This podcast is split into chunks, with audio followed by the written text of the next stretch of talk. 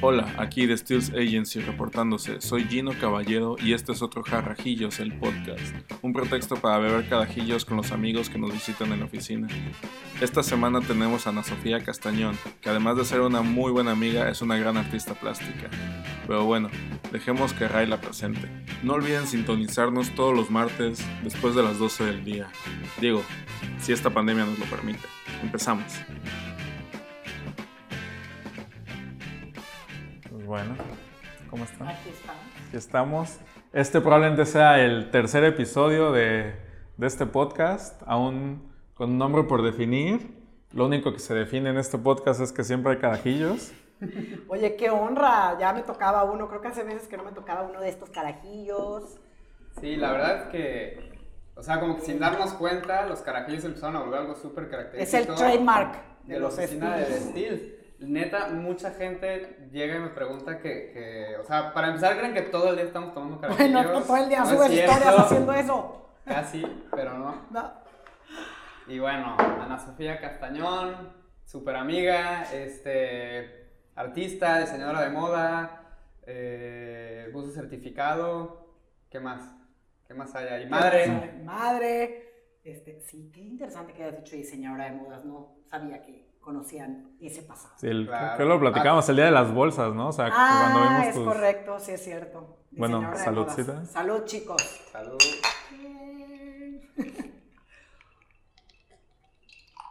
Hacedora de jugos también. Oh, hacedora de jugos antes de regresar a la pintada. ¿Qué tanto hay en el pasado? Porque creo que ahorita tienes, la neta, cuando estábamos pensando a quién traer, pues obviamente entre toda la gente saliste pues uno por la cercanía, que nos gusta la neta bastante tu trabajo, hemos compartido ya un montón de cosas, pero también estamos pensando como quién tiene un buen fanbase, porque evidentemente se trata de llegar a más gente. Claro. Y siento que todo este fanbase tiene como una idea tuya muy de, o por lo menos lo que yo veo de tu Instagram, que es lo que más sigo, pues del artista, Ana Sofía la Claro. artista.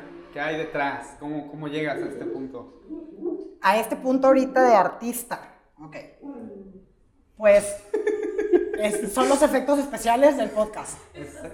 Ay, mi amor. tenemos, tenemos un perrito que está soñando aquí. Lo va a grabar así a lo mejor. Está lo ponemos después. buenísimo. No, bueno. Ya, perdón. Ok.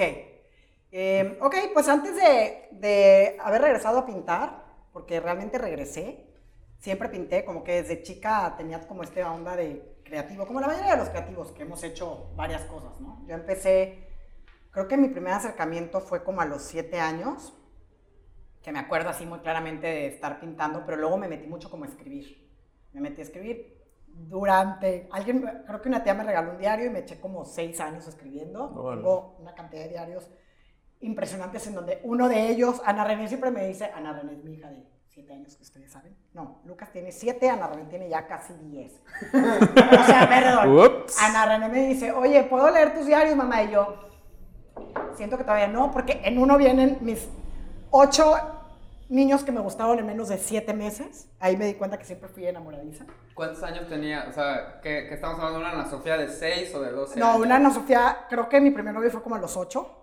Bien. que ya viene ahí como mi primer novio. Me acuerdo haber llorado mucho porque según yo estaba enamoradísima y ahora por eso yo, cuando Ana René me dice que le gusta un niño en verdad, entiendo porque yo creía que estaba enamorada. Bueno, Bueno, sí enamorada, Claro. claro. Es real, En lo sí que estaba. conoces en ese Era como punto. desde chiquita muy como entregada y como clavada a toda esta onda emocional y sentimental que lo dejaba salir, era mi manera de comunicarme, ya fuera por medio de pintar o por medio de escribir y así era como poco a poco mis diarios se fueron convirtiendo en una cosa como de arte porque estaba- empezaron a estar todos dibujados y eso estuvo padre. Y luego tuve clases de pintura, un poco que un acercamiento a, todo- a- a diferentes técnicas que me encantó y a veranos en cerámica y, y como que creo que desde muy chica fui más bien como más cargada al lado, al lado multidisciplinario. multidisciplinario. Mi mamá es diseñadora de modas y arquitecto. Entonces la, en mi casa hay, hay como mucho tema de que siempre me dejaron tener esta, este desfogue creativo, era natural, ¿no? Y en el camino no sé qué pasó porque creo que mi papá alguna vez me preguntó, a ver, ¿pero qué vas a querer ser de grande? Porque yo tenía mi espacio para pintar. Y había- estudié, empecé diseño gráfico, luego me cambié a diseño industrial. Ahí estaba en San Luis, eran las únicas dos opciones que habían en San Luis como en onda de diseño. Claro, además a lo mejor ahorita la gente te ve de que en el agua, en palmeras. Sí, no. realmente todo esto sucedía en un desierto. Todo esto sucedió en un de desierto, en, en, ajá, en San Luis, que pues sí, es el centro norte, Pues más es el norte. norte, menos para los del norte. De- sí, ¿verdad? Tienes toda la razón. Y, y ahí, pues los fines de semana eran completamente de, de la naturaleza, que ahora se ve un poco, o, o muy influido en lo que pinto, ¿no? Pero mi papá en algún momento me preguntó, bueno, pues, ¿qué onda? ¿Qué vas a querer estudiar? Y mi mamá en ese momento estaba siendo diseñadora de modas y yo tenía esta onda de que no quería, no es que no quisiera ser como mi mamá, pero era el, el tema de trabajar con las señoras y que ella tenía el estudio en la parte de arriba de la casa y ver a la señora que, oye, es que no podemos hacer que no se me vean las pompas así. No, pues está cabrón, así las tienes. O sea, tu mamá, eh, arquitecto, arquitecta, pero... pero Arquitecta, pero Ejercía, la- el diseño de modas. Y yo crecí viendo eso y el trato así con el tan directo como con las mujeres era lo que para mí no era fácil. Sí, ¿no? O supongo sea, que haber sido súper engorroso, así de No. una, como una cliente así de que, ay, es Ah, que o sea, yo soy mujer y la- a mí me pasa lo mismo, de oye, es que se me ve esto no sé qué, y la pompa caída y el todo que es una cosa de mujer, que yo decía, no, o sea, esto no es para mí, no va por ahí, a lo mejor estuve mucho tiempo en el área de diseño, pero antes de tomar la decisión de estudiar diseño, yo eh, eh, dije, por ahí no me quiero ir, y mi papá me decía mucho, haz algo que puedas hacer en tu casa, que pues yo me la creí. Pero, ¿qué, ¿a qué se dedicaba tu papá? ¿Se dedicaba? Él, él en ese momento era, tenía una, o sea, era empresario, tenía una empresa y él como que me, me orillaba un poco de alguna manera como papás, te dan su opinión y era, haz algo que puedas hacer con tus manos y que hagas en tu casa y creo que yo no tenía tampoco como mucha idea de lo que quería hacer, nada más sabía que quería que fuera algo artístico.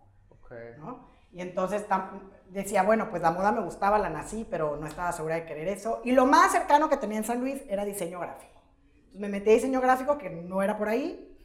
Hice un año de eso, algo entendí y por lo, por lo pronto me dio las bases de lo que es el diseño, que fue buenísimo. Luego estuve en industrial un año más, que me gustó muchísimo, pero tampoco era por ahí. Y luego me fui a estudiar un año fuera de México. Y ese año realmente no lo dediqué a, Estudiar. bueno, sí estudié, estudié un idioma, estudié un idioma, pero, pero me fui a estudiar arte. Ok. Estudié, estudié ah, este, historia de la civilización francesa y arte. Entonces estuvo muy interesante, me encantó, Ajá. estuve así como la fortuna de vivir en un lugar maravilloso y vivir todo Yo eso. que esto era en Francia. Esto fue en Francia, sí. Ok, Sí. sí, sí, sí. Ajá, y entonces era, eh, estuvo, fue muy interesante y me cambió todo el panorama de lo que quería hacer. Y ahí sí regresé y dije, ok, va, voy a estudiar moda. Eh, y me fui a estudiar a Monterrey Moda, lo cual todo es irónico porque en realidad yo lo que quería estudiar era arte, pero como no veía, no, no tenía esa opción muy clara, y- o no lo veía tan cercano en ese momento para mí decir, oye, voy a estudiar arte, pues dije, lo más cercano a lo mejor en ese momento fue diseño de modas Claro. que irónicamente lo hice bien, me gustó, me gradué, me gradué muy bien, gané este, premios y todo, y- pero no, no era algo que me hacía feliz. Seguía teniendo esta batalla de yo no quiero lidiar con la gente de esa manera, yo quiero estar en mi estudio chiquito pintando. Pero eh, me acuerdo que en algún momento me preguntaron, creo que cuando ya hice la decisión de qué quieres ser, pintora o diseñadora de modas, cuando eran mis dos opciones, este, ¿quieres estar todo el día metida en un estudio metiéndote todas las drogas? Así fue como me lo planteó mi papá, ¿no? De chiquita. Su concepto de, de artista creo que era ese, Ajá. de vas a estar en tu casa todo el día marihuana y no lo cual, imagínate el, el concepto de una niña que creció con eso. Y el otro lado era, o quieres trabajar en tu casa y tener, que ahora lo veo y digo, ah, qué manera de... Tu atelier, tus clientes. Pero, pero también, ajá, como que lo estaba pensando, y más como que, bueno, en, en este contexto en el que estamos ahorita, o sea, el papá diciéndole a la hija, dedícate, consíguete algo que puedas hacer desde tu casa. O sea, también por No, eso, no sé, no sé si bien, porque no sé si venía como desde ese punto de pues, las mujeres como que en la casa están bien. Sí, era una, es que eran, en, en mi, en mi familia los mensajes eran muy confusos porque mi papá, por un lado, mis papás me, me educaron para ser independiente. O sea, por otro lado, mi papá a los 16 años me enseñó a manejar y me dejaba irme a los 17 años a Monterrey en mi coche, 18 creo que era. Y cuánto tiempo de San Luis. Como tres Cuatro horas. Que a lo mejor es lo normal para mucha gente, pero yo tengo que muchas personas que a la fecha o de grandes no, no, no saben manejar en No, carretera. pero no es tan normal, mi papá me enseñó a cambiar llantas, o sea, finalmente mi papá era una persona de rancho y sí que me enseñó a ser independiente en muchas cosas y me apoyaron a eso, me apoyaron a estudiar fuera. Me, me- me fui a estudiar muy chiquita, un año antes de ese año, que me fui a estudiar arte. O sea, eh, por, por el otro lado, creo que era un pleito de él, también como que sí, sé independiente, pero quédate en casa y cuida de tu familia, lo cual es completamente generacional y yo creo que me la creí, ¿no? Y no, no, no pensaba en ese momento en otra cosa. Le seguiste, sí, al final lo Al lo final haces. lo hice, Y ¿no? Sí, tampoco hay que exigirle tanto a los papás. Los No, papás sí. luego son tan progre como, como les deja, ¿no? Su, Sí. su realidad. Pues. Sí, no, yo, yo en verdad siento que lo hizo bastante, lo hicieron bien. ¿no? Nada de esto es queja porque aparte repetimos patrones de una manera muy interesante. O sea, ahora estoy, Sí. le, le digo mucho a Nacho, qué impresión que todo eso que peleé y estoy repitiendo de mamá, de esposa, de profesional, terminé, ok, dejé la moda, este, y decidí regresar a mi sueño de niña del arte y de volver a de regresar a pintar y un día dije, yo esto sí es de lo que quiero vivir, quiero que sea ya mi, mi negocio. Pero finalmente sí terminé estando en mi casa y, y sí terminé estando con mi familia sin descuidar a mi familia, que fue un valor que a mí me inculcaron desde niña. Y éramos de ir a los fines de semana al rancho y ahora yo con mis hijos me voy a, la- a- a los cenotes y me los llevo al agua. y- Claro. ¿no? O sea, finalmente todo eso que a lo mejor en la juventud que estás tan confundido, en mi caso me parece que estaba muy chica para tomar decisiones, no sabía ni qué quería. Claro. Ahora que ya ves para atrás a mis casi 40, Es lo que iba a decir. Sí, ¿Cuántos ya. años tienes? 30 y pocos. 39 en mayo. ¿Sí? Ok. Entonces ya lo veo para atrás y sí digo, es muy diferente cómo pienso ahora y todo el trabajo personal. Aparte yo siempre fui como complaciente. O sea, tenía un chip mucho de perfección, o sea, de perfeccionista. Y creo que todas las decisiones y cambios de carreras y todo era muy por complacer a, o sea, mi papá quiere que sea diseñadora de modas, va. Mi mamá, o sea, era muy, lo hacía por complacer a los demás. Claro. Y no tuve el valor hasta ya casada y con hijos de decir, "Oye, yo ni quiero esa madre, yo ni quiero estudiar diseño de moda, ni quiero trabajar de eso. Pero ahora es raro porque me encanta. Pero, ajá, o sea, creo que, creo que en el momento igual y no lo, no lo disfrutas, pero digo, ya en este momento, digo, afortunadamente fue algo que, que igual y no disfrutaste en su momento, pero lo, lo sobrellevaste y creo que en este momento es como dices, qué bueno que estudié eso, ¿no? Como No, que- por supuesto. Digo, el otro... Complementa, com- complementa ajá, complementa mucho. todo lo que, lo que estás haciendo ahorita. Compleme- Al final creo que siempre lo decimos, nada de lo que nada de tu pasado es un error y yo eso es algo que Y aprendí. te da bases para aventarte a hacer cosas que, que igual y si tuvieras la idea ahorita dices, ah, necesito a alguien que me ayude las bolsas, ¿no? Por Lo de las ejemplo. bolsas es Y un he súper aprendido, ejemplo de por- eso. pero por ejemplo, creo que algo, algo muy padre de lo que yo aprendí como en todos estos cambios que ahora puedo ver, o que trabajo mucho en eso, es que esta frase que siempre nos dicen de, bueno, es que todo pasa por algo y no es un error, y en realidad yo ahorita pienso y digo, por supuesto que tenía que haber vivido todas, to- esa infancia, esa juventud, todos esos cambios, es- y, y para hoy en día poder valorar lo que estoy haciendo, para tener el empuje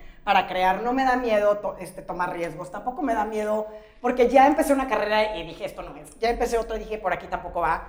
Encontré, acabé moda, tampoco iba por ahí, pero sí que complementa lo que hago, porque ahora, como dices, puedo pensar en hacer una línea de bolsas o de playeras o de algo y tengo la formación para hacerlo. Claro. Pero tampoco me importa equivocarme si empiezo otro proyecto y no funciona, ¿no? E- Eso sí me parece como importante también.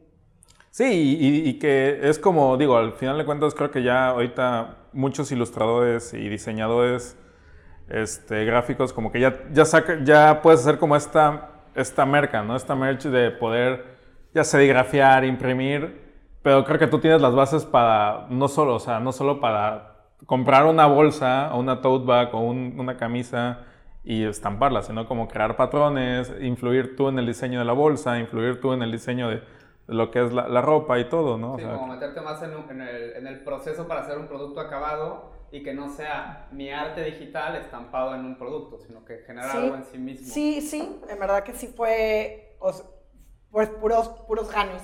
Porque, porque digo, en específico de, de que de esta bolsa, bolsa que igual y ya, igual se las pondremos aquí como en un slide, porque... Un tote No, normal. No, porque yo, yo no sabía que, o sea, no sabíamos que eras diseñador hasta, hasta que en una comida, como creo que llegó Patty con, con tu bolsa y sí, está bien padre porque tiene esta bolsa aquí adentro y esta bolsa aquí adentro y esto y el diseño y, y el asa y todo. Sí, es que las diseñé así, fue así de, ¿cómo? A ver, eh, no, pues que soy diseñadora de modas y... Sí. Creo que también este tener como... O sea, cuando, cuando tienes como todas estas cosas y estás haciendo como todos estos... O sea, que al final siempre estás como... O sea, no... Eres como un personaje definitivamente eres un personaje, pero eres un personaje como con muchos niveles, ¿no? Como bien profundo en este sentido de que pues está la parte como, como más a lo mejor de, de buzo, de mamá, de, de diseñadora, de artista, de... Entonces, también creo que arriesgarte cuando estás como en esto, o sea, como que si fallas en algo, hay mucho más que te soporta, ¿no? O sea, es como... Sí, o te, pero te permite experimentar más en otras cosas porque tienes bases de- en, en otros aspectos que Se igual... refieren a carrera. O sea, que me permito experimentar en otros medios porque tengo otras bases. Sí.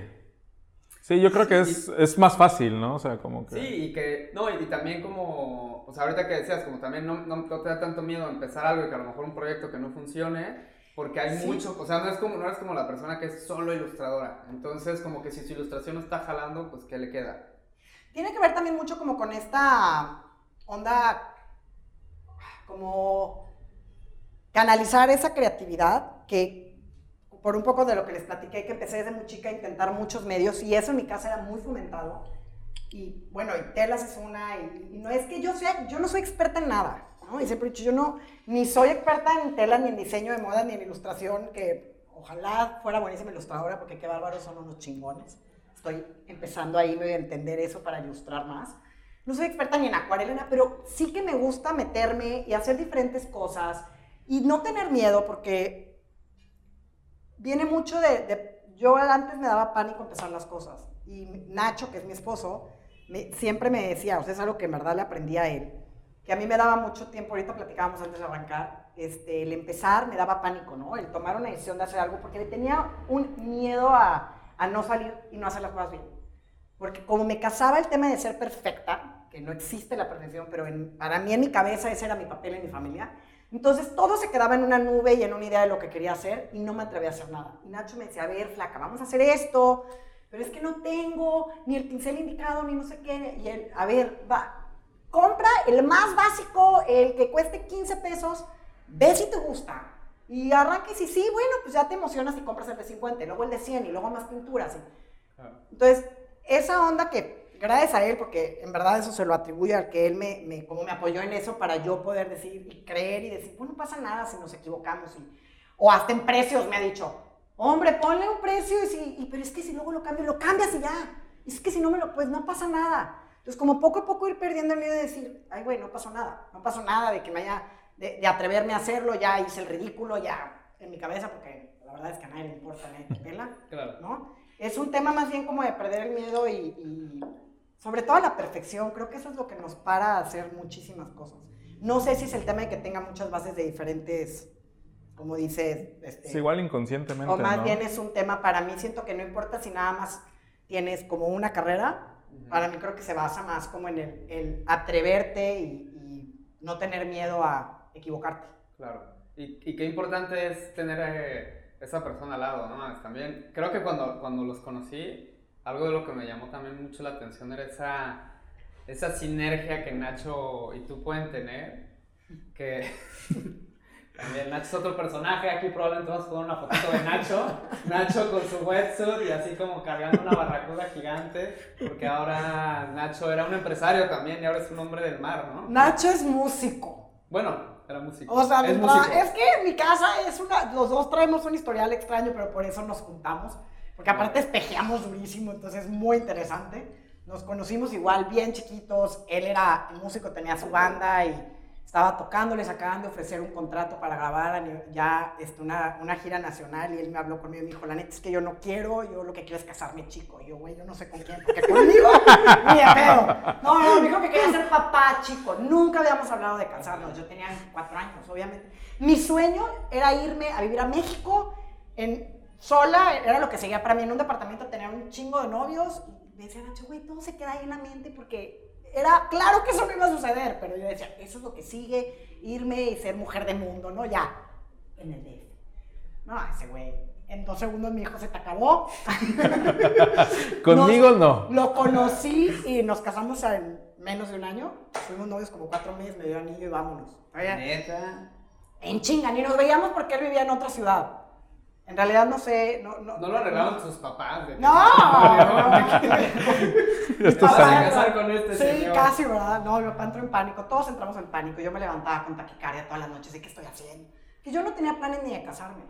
Pero él estaba muy decidido y luego dije, pues va, me, me aventé por amor de 24 años. Y, y han sido 15 años de una cosa loquísima. Digo, él era músico, dejó la, dejó la música, o sea, la sigue de manera profesional.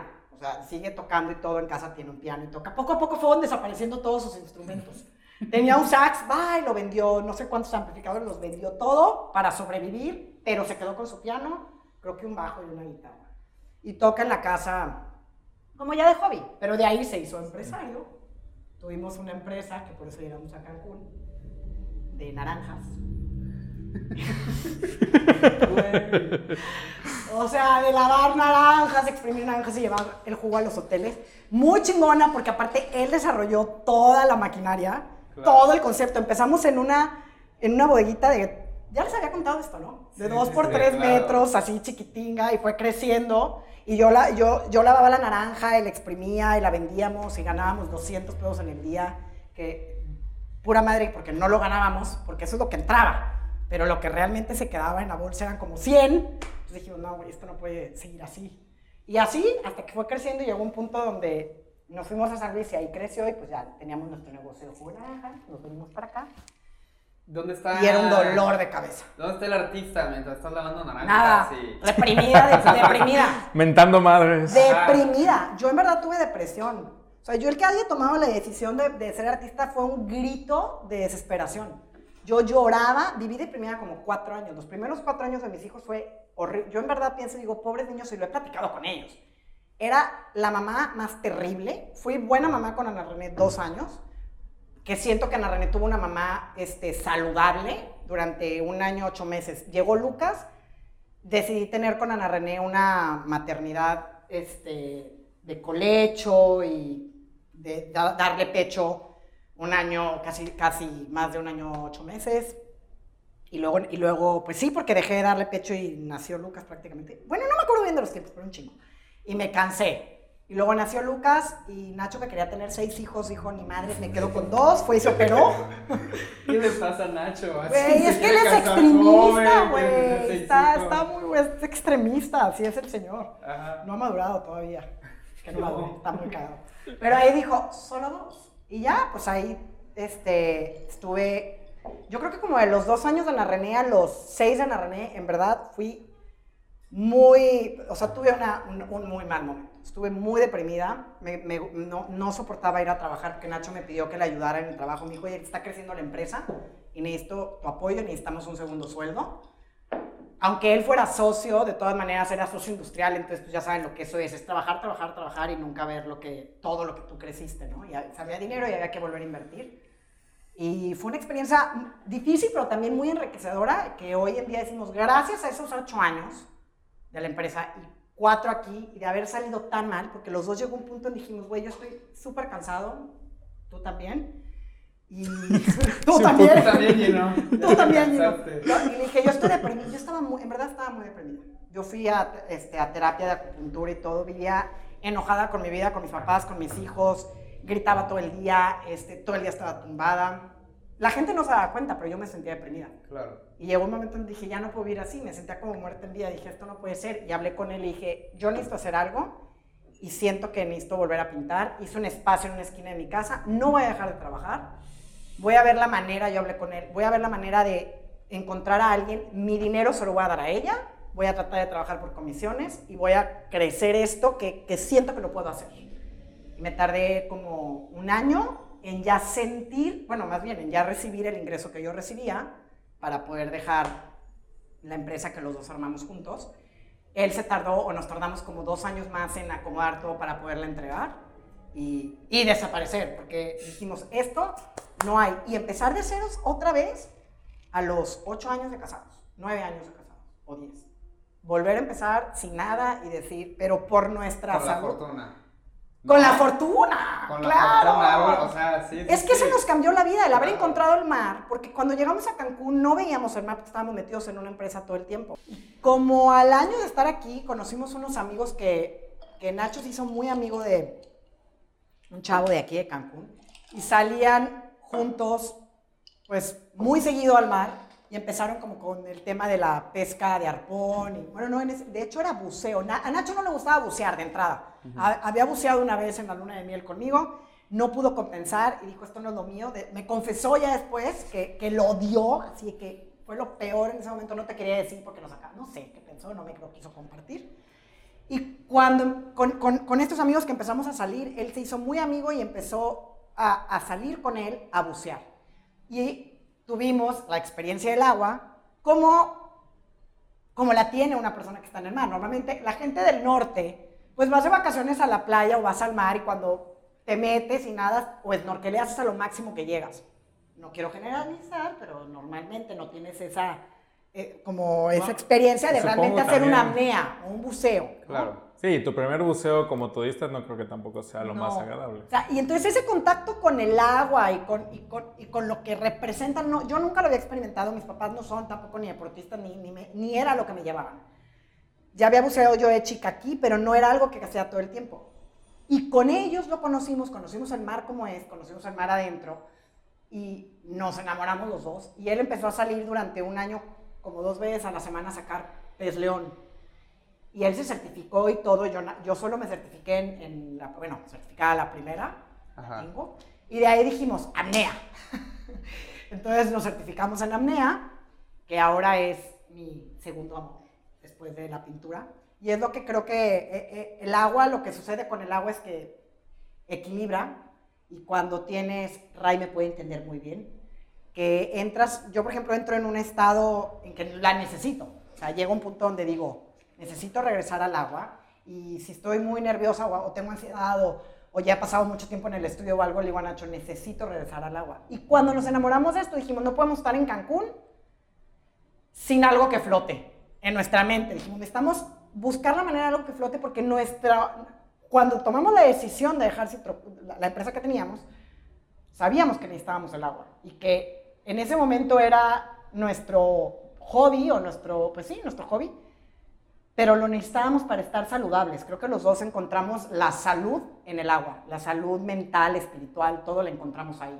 Entonces, se acomodó todo perfecto y nos ofrecieron a la fortuna, que era una panga Güey, la de fortuna, pescador increíble que compró Nacho por medio de no sé qué intercambio, como le hice, lo fuimos arreglando y Un era lo máximo, algo de algo, algo. Dos amplificadores. Porque aparte estaba, era una, era una panga.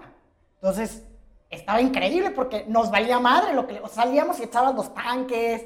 O sea, e- era, el era la perfecta manera de aprender a, a navegar y Claro. entender el mar y salir y nos divertimos. Pero antes de la fortuna tuvimos un, un como velerito pequeño que Nacho sí sé que lo intercambió por un iPhone Pero que como un hobby cat, así. un- como un hobby cat, pero se llaman pícolos, creo, que son para carreras. Ok, Están divinos, son así una, una cosa amarilla con su vela grande, son para competencias rápidas.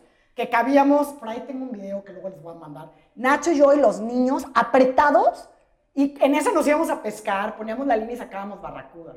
No, increíble. Y decíamos, sí, sí nos gusta esto, necesitamos algo ahora con motor. Ajá, Y ajá. luego ya llegó la fortuna. Y la fortuna, salíamos con amigos y alguna vez nos dijeron, oigan, este, esto lo deberían de, deberían de cobrar por hacer esto. Y nosotros, "Hmm, ¿cobraremos por esto? Y de así salió Bifón Cancún, Ajá. que se convirtió en el negocio después de los jugos. Buenísimo. Bifon es. De hecho, probablemente también vamos a poner ahí lo de Bifon. Chéquenlo. Hay como.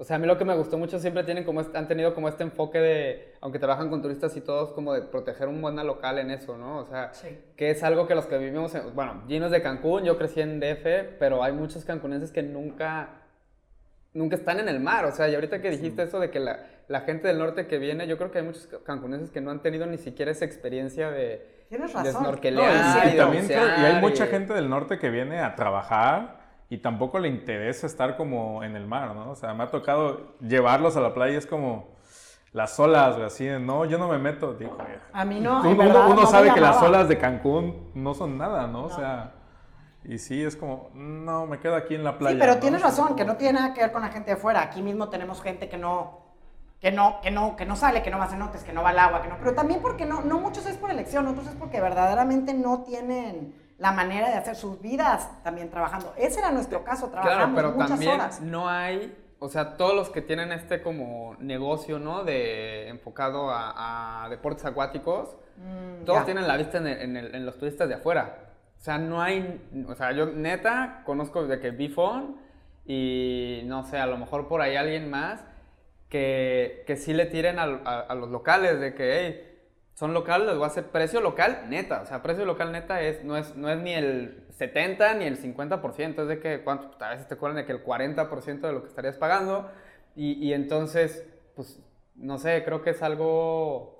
O sea, personalmente creo que es como muy necesario. Muy necesario para que la gente cuide también lo que tenemos. Porque ¿cómo lo van a cuidar si nunca se han metido ese mar, ¿no? Si nunca han snorkeleado, si nunca han buceado. Sí, es que sí te cambia, te cambia. Te cambia. Te cambia eh, todo. Te cambia todo. Te- el agua. El agua te cambia cuando la conoces así, ¿no? Cuando tienes la oportunidad de verdaderamente. Y no sin. Bueno, en mi caso, me encanta llegar a- llevar amigos, ya sea que sean de Cancún o de otros lados, que vayan y lo vivan, porque es algo que quiero compartir. Pero sé que en el caso de Nacho le enloquece. o sea, él, su máximo es llevar gente y enseñarles lo que él conoce, lo que él hace. Ajá. Eh, no, se, se acaba de lastimar la mano y está contando los días para poderse meter al agua, está desesperado de que ya quiere llevar gente a volar y yo, tranquilo, todo va a estar bien. A él sí ama. Se convirtieron nuestros dos, pues nuestras dos pasiones en, nuestro, en nuestra manera de recibir ingresos. Claro. Entonces, eso Que está increíble. Eso es, es muchísimo decir. Sí. Eso no significa que, o sea, tampoco quiero... Todavía no estás ahí. Eh, todavía no pero es- ya vas para allá. Exactamente. O sea, los dos sabemos que esta es la manera, haciendo lo que más amamos y ha sido un camino, pues, eh, no quiero decir difícil porque no es que sea difícil, es que en su momento sientes que es muy difícil como todo, pero que ha sido muy necesario vivir todo eso para estar donde estamos ahora, ¿no? 15 años, ¿no? no, no. 15 años. Está, estaría bien bueno, ahorita que como que llegamos a esto, que nos contaras un poquito de, pues no sé si de tu día a día o tu metodología, sobre todo para la gente que está a lo mejor empezando. Yo sé que hay un montón de, de banda que, que pues a lo mejor eso, ¿no? O sea, como, como tú o como nosotros en su momento, de que sabes que lo tuyo a lo mejor es el arte o a lo mejor es el diseño o a lo mejor es algo y quizás están metidos en una oficina o en algún lado y que juran que tú estás donde estás porque eres talentosa. O sea, de que No, "Ah, el talento Sofía no tiene nada que talentosa". ver. Sí, no. Y sabemos que no. No. O sea, el talento está chido, pero solo te va a llevar hasta un Sí, lugar. no, el talento, yo soy fiel creyente que el talento no tiene nada que ver, ¿no? Eh, en realidad, cuando yo empecé, a la fecha sigo creyendo, o sea, sigues teniendo dudas de, o sea, ¿esto es talento o está medio pinche, pero bueno, pues está bien, no hay pedo, pues sí, me animo, chingue su madre, lo subimos y ya, a ver qué pasa. Y me atrevo a enseñarlo.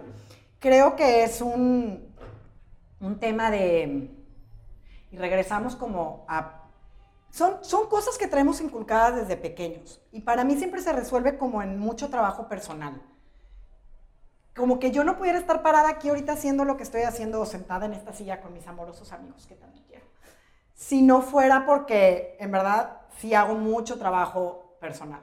Y el trabajo personal me refiero a, a cuidarte tú en tus hábitos, a tratar de... Porque puedes tener esta idea como la tuve yo de de repente decir estoy... Que no tiene que ser el caso de todos los que trabajan, no estoy infeliz en mi trabajo, ya no quiero hacer esto y no pasar de un día al otro que ya seas y puedas vivir de eso, tiene que ser paulatino. Pero lo primero es como tener el valor, primero uno que lo veas, dos decir, bueno, va, lo voy a intentar. La cosa es que nos puede- la mayoría nos quedamos en el intento, ¿no? De decir, pues sí, creo que yo pude haber sido mejor fotógrafo que estar... Y hay una cantidad de casos de gente que está teniendo trabajos de oficina que no es feliz, que no está haciendo lo que quiere. Yo creo que lo que es un privilegio, quiero dejar eso claro, poder hacer lo que nos gusta y recibir ingresos de eso. Claramente no, no todo mundo tiene, es un, es un privilegio y no quiero que suene a que todo mundo puede vivir de lo que más ama. No, Claro, dejen Sí. su trabajo en construcción Para y nada. pónganse a pintar. No, lo que sí es que si tienes una inquietud o hay algo como tú, digamos, tu ser creativo, porque todos tenemos un ser creativo adentro, te está llevando a, a- a tener esta inquietud o la ansiedad que te da cuando estás en una red social porque estás viendo algo y el típico pensamiento. A mí me pasó eso y por eso arranqué. Decir, no mames, yo puedo hacer eso. Decir, güey, o sea, viene desde el ego pero también claramente traigo un tema ahí atorado, traigo dolor, traigo cosas y estoy viendo algo que sí me está inspirando, pero también siento así como, ¿y ahora cómo le hago? Yo siempre les recomiendo 10 minutos diarios. Es más, hasta 10 ya se me hicieron así, muchísimos. 5 al empezar. Primero, crear un espacio creativo. En mi caso fue primordial decir en mi casa, ok, esta esquinita pequeña va a ser mía, voy a poner un escritorio, voy a poner mis dos, tres pinturas que compré y empecé como con 10 minutos al día. Cuando salgo de trabajar, que eran horas larguísimas, y 10 son muchísimo, porque cuando arrancas es que decir, somos, el, como que somos muy atascados. Decimos, ya, ya voy a empezar a hacer ejercicio una hora diaria durante, ya, bullshit, empieza con un día, güey, corre 15 minutos y ya cuando te sientas, porque claro, nos ponemos esas metas grandísimas porque nos encanta sabotearnos a nosotros mismos. Y decir, no, güey, pues es que claro, no, no encontré el tiempo para correr una hora diaria. ¿Quién tiene el tiempo? 15 minutos, 10. Y cuando ya cumples 10 minutos de hacer, yo para mí eran como bocetitos. Y luego otro día, poco a poco me empezaba a dar, ya no eran 10, ya eran 20, ya eran 30, ya subí algo, me tardé como 8 meses en poner en mi Instagram artista, por ejemplo, ¿no? Atreverme a ya llamarme artista. Me costó muchísimo. Pero arrancar, pero arrancar, es como cuando en mis talleres les pongo hojas súper chiquitas. No, no es por coda ni marra, es porque agarrar ese pedacito es más fácil que una hoja grande y llenarla. Empieza con lo chiquito, siéntete cómoda haciendo cinco bolitas. Y cuando ya le pierdas el miedo a esas cinco bolitas, pues una de un centímetro más, una de una yo diría lo mismo. Si estás, si quieres ser fotógrafo y distraes esa inquietud, pues cinco minutos al día, toma tres fotos, sal y toma una foto. Y al día siguiente. Por eso funcionan tanto estos, ¿cómo se llaman? De Instagram, así de 30 días de algo. Ah, claro, como retos. Como retos, como ¿no? retos, sí el compromiso está cañón. ¿Quién hace 30 días? O sea, yo que de esto me dedico, no he podido lograr un 30 días de una cosa. Y siempre lo traigo aquí. Sí, el 365, ¿no? Los dibujos, uno al día, ¿no? Así como bocetos. Es que parece fácil, pero es que es mucho, todo, todo requiere de compromiso, requiere de estructura. En mi caso, yo me queda claro que tenía que tener muchísima estructura, o tengo que tener mucha estructura, porque pues, no nada más soy yo, tengo una pareja, tengo hijos, van al colegio, en la, en la tarde tengo actividades, entonces sí necesito ser organizada, tengo que tener horarios. La gente que trabaja y tiene otra cosa y tiene un sueño de hacer algo más, cinco minutos. Ese sería mi consejo. Se pueden cambiar. Y eh, otra cosa que también este, sea súper importante para toda la gente, como que muchas veces, eh, digo, porque te conozco, o sea, sé que además medita y además comes bien y comes sano. Y hay mucha gente que es como, no mames, ¿a qué horas voy a hacer todo eso? ¿A qué horas te levantas? Pues sí me levanto más temprano. sí. Ok, es que si no me levanto más temprano, no, no hago lo que me hace estar saludable a mí. ¿A qué horas te levantas? 5.45 a más tardar.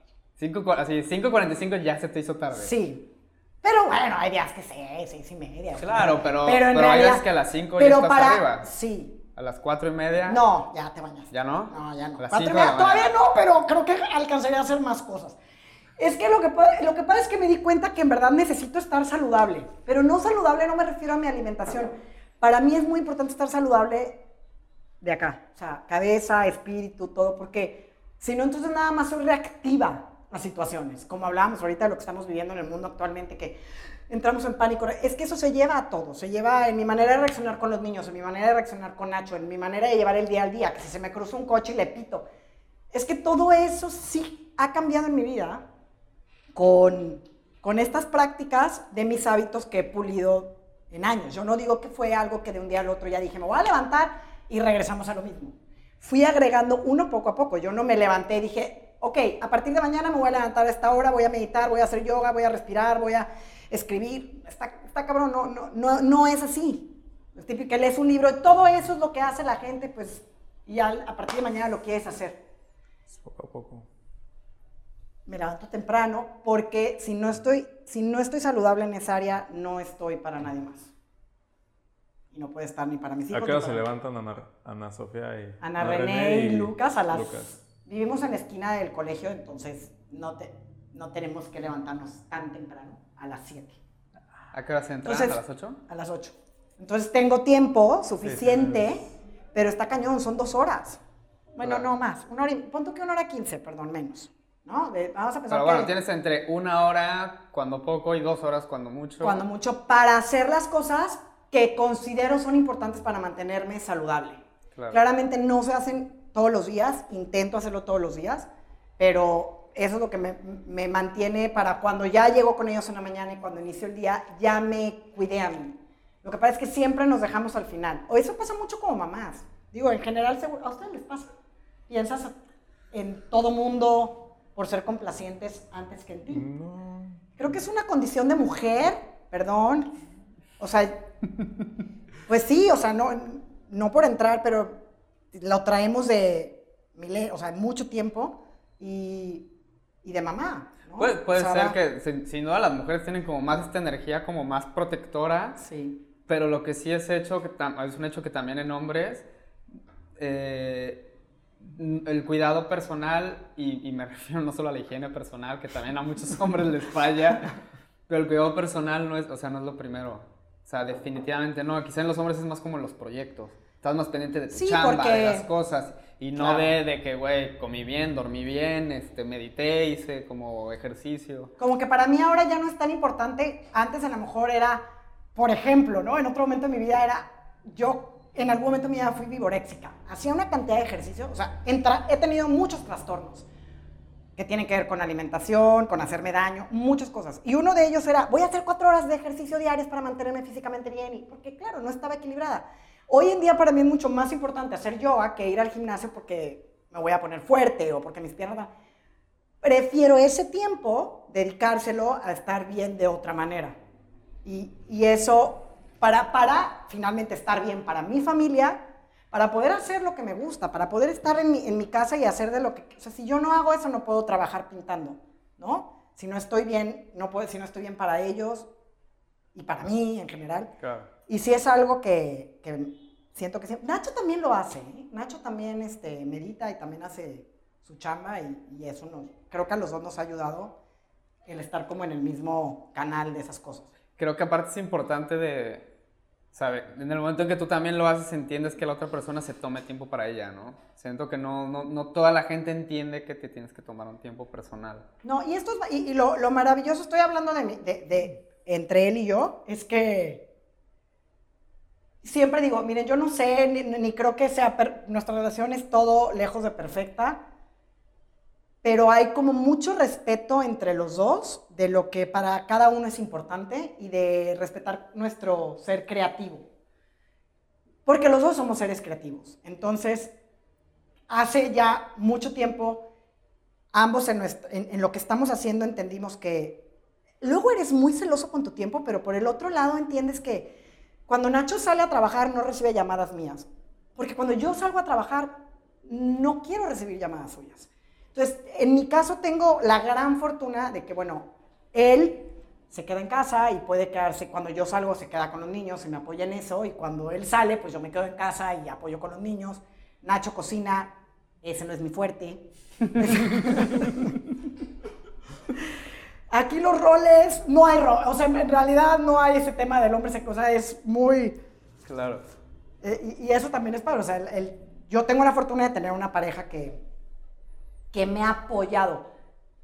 Realmente sí creo que no podría, no podría haber, a- hacerlo si no fuera porque él sí lo haría de, de manera no, sí, diferente. exacto, ¿no? Lo haría de manera haciendo. diferente. Y digo, ahora, ahora ya tu... Ese lado creativo ya lo estás explotando económicamente, ya, ya puedes decir que tienes como un negocio en forma a partir de, de- de tu trabajo creativo. ¿Qué, qué tanto porcentaje de, de ese lado del negocio es como contacto con los clientes, contabilidad, responder, o sea, como esas llamadas de negocios y qué tanto lado es realmente tú trabajando, pintando. Ah, bueno, claro, la gente cree que como eres artista. Sí, porque obvia- obvia- obviamente así, en, tu Instagram pues siempre te ves pintando, o sea, siempre estás mostrando, oigan, estoy haciendo esto, estoy trabajando igual en la computadora, vean cómo, cómo paso esta imagen del papel a, a digital. pero pues también hay mucho trabajo detrás, ¿no? O sea, como ponerte de acuerdo con la gente. Digo, ahorita, además de pintar acuarela, pues pintas modales, ¿no? O sea, como que hay que, toda esa negociación, viajar, ir, hacer. Es mucho tiempo también y, es, y, es, mucho tiempo, desgaste. Es mucho tiempo y, y, Pues sí, pues te tiene que gustar, ¿no? Y... Igual y luego no te tiene que gustar, ¿no? No, no, no, que te tenga que gustar lo que haces de la contabilidad. Te tiene... Pero fíjate cómo ahí digo, ese tiempo en esa empresa, que fue terrible, y Nacho y yo decimos que fue horrible, pero ahora ya aprendimos. ¿Estamos bien en tiempos? Sí, sí, sí, date, date. En- yo en este momento, la artista que pinta, en ese momento era la contadora, abogada, de, eh, administradora de una empresa. Dices, güey, o sea, yo ni estudié contar, o sea, pero me ayudó a hoy poder entender un poco cómo llevo mi, mi negocio. No lo hago muy bien en ese aspecto, la verdad, necesito aprender mucho más. Pero a lo que voy es que te tiene que gustar lo que haces. O sea, el, el amo mi chamba, que también significa tener que hablar con clientes, tener que contestar correos, tener que hacer números. No es mi parte favorita. No, creo que es la, de, de nadie creativo es algo que le guste, ¿no? No, pero tampoco creas que me molesta. O sea, más bien siento que es algo que, que ahora estoy aprendiendo a hacer. Pero claro, absorbe mucho tiempo también, ¿no? O sea, Sí me quita mucho tiempo, pero en porcentaje ahorita que me decías, yo creo que sí paso, a, a lo mejor es un 70-30, Tenta pintar. pero el 70 pintar no nada más es pintar, o sea, me refiero a la pintada, la preparación del espacio, la grabada, la editada, enfrente de una computadora, investigación, y el otro 30 es como la onda técnica o tecnicismos de entre clientes, mails, todo lo demás. Pero, pero también hay mucha gente a la que no le gusta como la grabada y la editada y, o sea, pintando, pintando, que sería como un 40% ¿De mi día? No de, más. tu, de tu trabajo como artista. No, sí creo que un poco más de la mitad, en mi caso. Sí pinto mucho. ¿60? Puede ser que sí. Ok. Sí, sí, la verdad sí paso mucho tiempo pintando y creo que si la balanza se, se moviera, me daría cuenta que algo tendría que hacer. O sea, si estuviera viendo, entonces ahí es donde ya digo que ya no puedo sola. De hecho, ya estoy en un momento en que muchas veces digo, ya no puedo sola, necesito otro tipo de herramientas. Porque si empiezo a sentir que estoy pasando más tiempo haciendo eso, que no disfruto tanto que pintando, entonces ya habría que replantar. Claro. ¿Podemos hacer una pausa? Ok. No, acá Pero está. la señora ahora ya siempre se sienta con las piernas cruzadas. Me siento más. Una dama. No de una dama, así no, pero así, en flor de loto. Ok. Eh, y hablando de trabajo, eh, ¿de dónde vienen tus ingresos? Digo, como para la banda también que está como... Justo ese ejercicio lo hice en diciembre. Ok. Me creas que nunca lo había hecho antes. Y en, el año pasado al final dije, ok, eh, me le he pasado cambiando cosas y estructurando precisamente porque hago, en mi caso soy freelance y hago todo sola. O sea, no tengo, en verdad, como dices, la contadora, todo lo hago yo. O sea, en algún momento siento que necesitaría ayuda, pero todavía no, todavía lo puedo manejar yo. En, creo que fue en noviembre hice ese ejercicio para plantearme el 2020, cerré año y dije, ok, ¿cuáles son mis metas del año que entra y que- cómo lo voy a, a llevar y cómo lo voy a hacer? Y me encontré con que está bien equilibrado mis, mis maneras de recibir ingresos. Durante un tiempo era por pura venta de originales, de acu- acuarela, es, es como mi casa, siempre regreso a la acuarela. Y vendía al principio, la verdad era, era pura venta de, de originales. Y ese era mi ingreso más, pues el más grande, el mayor porcentaje, o es más, el único. Porque cuando empecé, pensé que eso era lo que quería hacer, o ni siquiera se me ocurría que habían otras maneras de generar. Claro, como que igual desde que quiero pintar, pues he de vender mis pinturas. Sí, yo empecé ¿no? a O pintar sea, y, y, pintaba en mi casa jugando y un día se me antojó pintar a mi gato y fue la locura de cómo empezaron a pedir animales y yo decía, "Ay, yo no quiero, no quiero ser la que pinta animales. No está mal, nada más yo sabía que yo tenía algo más que quería comunicar. Y eso me abrió las puertas a muchas cosas. Pero vendí entonces, empecé vendiendo retratos de animales originales. Y luego, mm, el segundo año de que regresé, estamos hablando del 2015, el 2016 dije, ok, mi meta del año, yo trabajo sobre metas. No es tanto que me enfoque en la meta, me gusta más el camino que me lleva a, pero tenía una un meta final. Y la meta era abrir una tienda en una plataforma. Entonces abrí Etsy y entonces empecé a vender reproducciones de mis piezas. Y luego un año después, y así fui como intentando, porque finalmente mi esencia de artes, artes multidisciplinarias o hacer diferentes cosas me, me seguía como brincando, que ya pintaste acuarela, ya vendiste, ahora reproducciones, bueno, ahora cerámica, obra gráfica, empecé a hacer mucha obra gráfica, linografías, pero seguía bajo esta onda un poco como de originales. Y fue hasta como hace dos años que, que ya tenía ganas como de hacer ediciones limitadas, pero no nada más que fueran de pintura. O sea, por ejemplo, los Toads. Y luego fue mural, los Steels, Proyecto Panorama me invitó a mi primer mural. Estuvo divertidísimo. Me re- estaba yo pidiéndose, yo sabía que desde muy chica sabía que quería pintar un mural.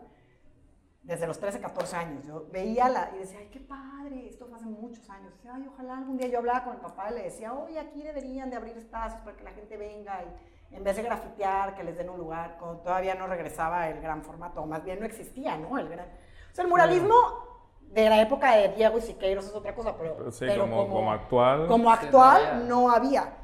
Y yo me acuerdo 14, 15 años de decirle a mi papá, ay, este espacio se deberían de dar. Entonces ya traía yo ese rollo de pintar murales.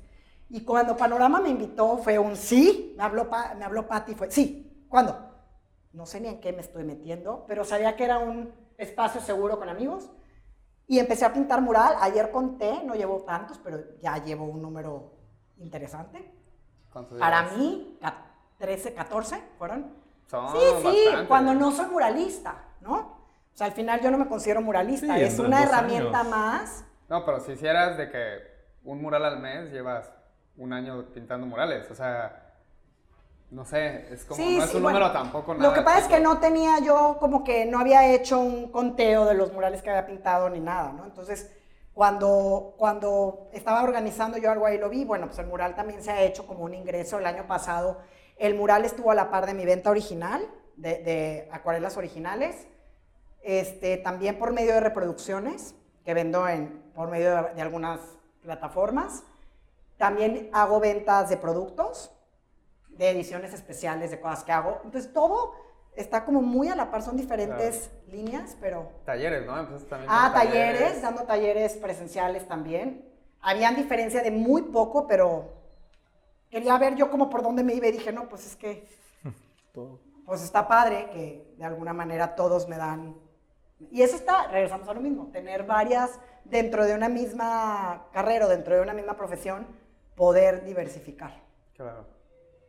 Eh, se rumora que vienen clases en línea. Sí, ¿Puede la gente esperar clases en línea? sí. Ya, ya tienes, ¿no? Como pequeños tutoriales en Instagram, ¿no? Y que supongo que estos pequeños tutoriales de Instagram van a ir evolucionando.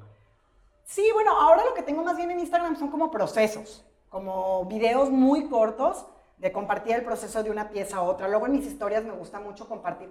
Me encanta hablar como del proceso creativo, de cómo llegar a una pieza final. Sería un, sería un tema que me gustaría explorar mucho y, y- dar un taller de eso porque, porque siempre tengo yo como que regreso a la onda surreal y me encanta hablar del simbolismo y yo casi toda mi inspiración es surreal y lo que hago, o cuando realmente pinto, cuando, lo que yo quiero pintar, siempre termino pintando cosas muy surreales que tienen mucho simbolismo.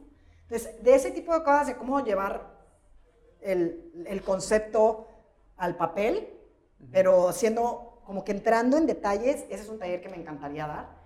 Y de ese tipo de cosas luego comparto en historias, pero todavía no he armado un taller y lo quiero armar. Así como tutoriales completos. Digo, el otro día, el otro día estaba en Instagram y vi cómo, cómo le estabas enseñando cómo digitalizar ciertos Ah, archivos. Digo, por sí. eso lo Sí, sí, lo, de hecho lo sí lo hago, pero sí lo, sí, sí lo hago. O sea, en mis historias siempre estoy subiendo, pues, que soy fiel creyente de que hay que compartir y que hay que crecer en comunidad y, y no me da miedo compartir. No tengo este tema de que si comparto me van a robar mi idea. No jodas, no, o sea, no existe. hay que compartir. Ok. ¿Y cuáles son las metas de 2020? Digo, creo que tenemos ahorita un pequeño, Sí. Ah, un eh, pequeño escalón. Eh, este año me estoy, quiero enfocarme en clases en línea porque quiero enfocarme mucho en mis ingresos pasivos porque me di cuenta que a veces siento como eh, tomo proyectos con todo y que ya he trabajado mucho en no cuando es no, pues hay, te- hay proyectos que son muy tentadores y que he aprendido a decir que no. Y la verdad es que es maravilloso porque es tener muchísima fe en decir, no, es que no, es que puedo. Para mí es lanzar un, un mensaje muy incorrecto al universo porque te sigue mandando eso, ¿no? Entonces, para mí es, no, el año pasado dije que no como a tres proyectos muy grandes que no se alineaban con mi visión y que a lo mejor económicamente dices, híjole, pero lo maravilloso es que en el momento que dije que no, es como en el closet cuando quitas ropa y dejas un espacio, llegaban proyectos que, ah, esto. Entonces, este año quiero enfocarme en clases en línea porque ne- ya me siento en un momento en que necesito tener un ingreso pasivo, que lo tengo con proyectos eh, o con productos que tengo regalías de diseño de algún producto, pero no es lo mismo que a lo mejor tutoriales o algo así, para poder tener esta libertad de seguir creando sin el tema del nervio de generar dinero, ¿no? Que de todas maneras vas a seguir generando dinero, pero aunque sea saber que, bueno, hay algo ahí para pagar fijos. Claro. Claro, sí, o cuando viene ese... Luego vienen unos, o sea, nosotros también como que siempre es de... Ya no vamos a hacer favores, ya no vamos a meternos en más proyectos. Y de repente alguien te dice algo y es como, güey, ahí vas, ahí vas otra no, vez. claro. Sí, pero hay veces que Sí. es como, pues, pues sí, o sea, es un sí, vamos a hacerlo, ya después nos preocuparemos cómo sucede. O sea, creo que también nosotros tenemos que aprender a decir que no, sin duda, pero... Que ya lo hacemos. Sí, pero, digo, hay, Pero- hay también como está bien chido poder No, es que aparte- dedicarle tiempo a proyectos que valen la pena. Es que cuando yo, en verdad, y se los di- en- es que es algo que les enseño hasta a mis hijos todo el tiempo. Platico con ellos, digo, amor, sí cuando sí, no cuando no.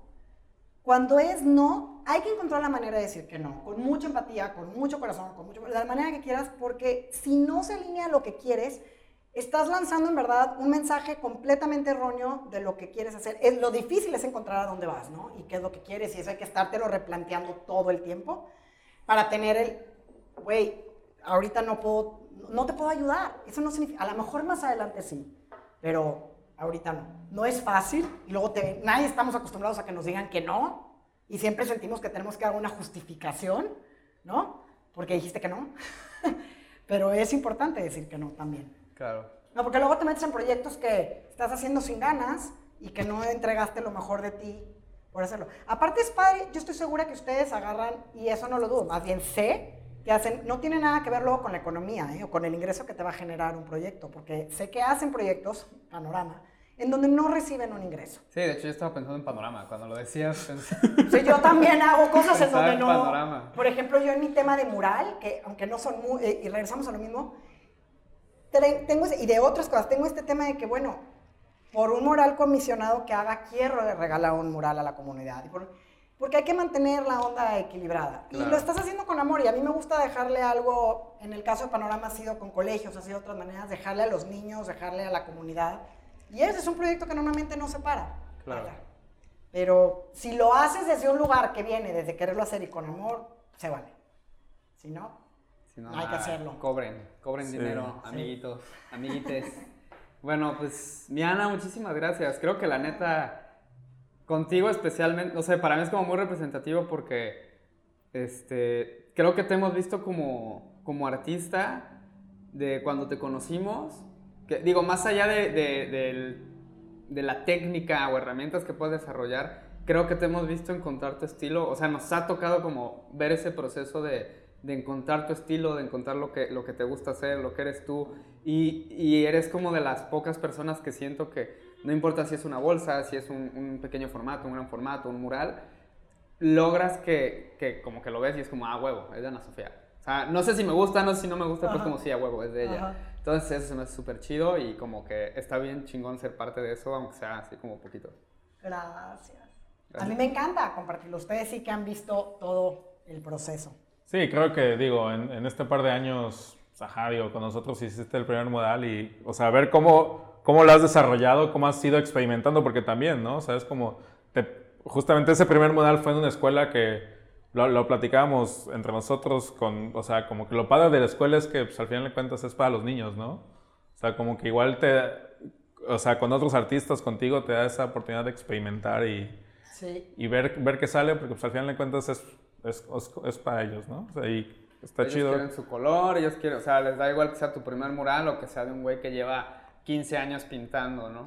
Fue- es una excelente manera de, de iniciarte en eso. Para mí fue una excelente manera de No, y, y sí, ver, sí me gusta. y ver cómo, cómo has evolucionado dentro de esa parte. O sea, como que ya, ok, esta pared es más grande, pues vamos, ¿no? Así de perder, perderle el miedo. Y, y en tus demás trabajos, ¿no? Que digo, además de eso, pues nos ha tocado hasta registrar tu obra, o sea, como para, para esa venta en línea. Y pues la neta es algo que, que nos gusta mucho.